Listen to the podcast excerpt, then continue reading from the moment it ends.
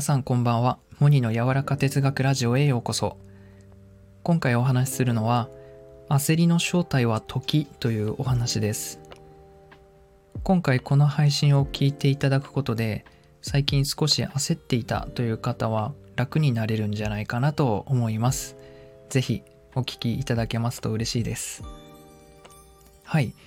焦りの正体は時ということなんですが、もっと言い加えると、時をどのように捉えているかということが焦る人と焦らない人を分けていると僕は感じます。そう時をどう捉えているか。あなたに与えられている時間は少ないのか。またはたくさんあるのか。焦る時というのは時間が少ない短期間のと自分の中で捉えている時なんですね。で僕はねよくこの状況に陥っちゃうんですよね。理想の自分を。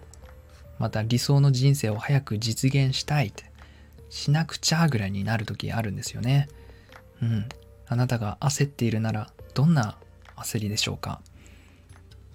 でも近道って本当はなくてお花が種の状態から花を開くまでに時間がかかるように植物っていうのは長いスパンで花を咲かせますよね。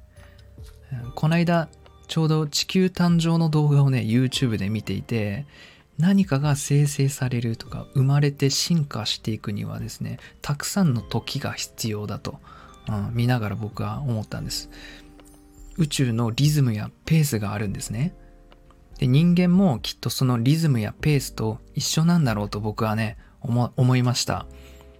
だから宇宙の何かわからないけど引力があって指揮者のような力があってそこと調和してる時っていうのは心地がいいし浜辺の波のリズムのようで何か安心するし不思議と導かれるそんな状態なんですね。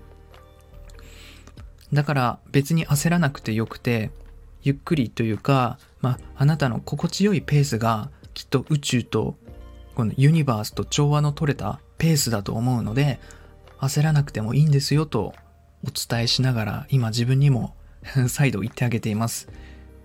長いスパンで時間をかけるという時の捉え方ですね。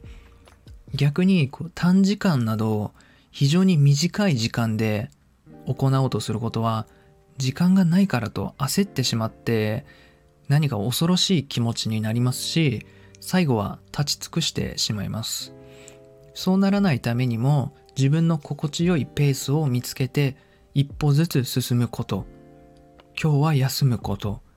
今日は集中すること。そうやって続けることが大切だと思います。はい今回は焦りの正体は時ということで長期的に見つめるということですね。少しスピリチュアルなところから話しました。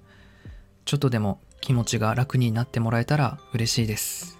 はいそれでは。今回はここまでになります。いい夜をお過ごしください。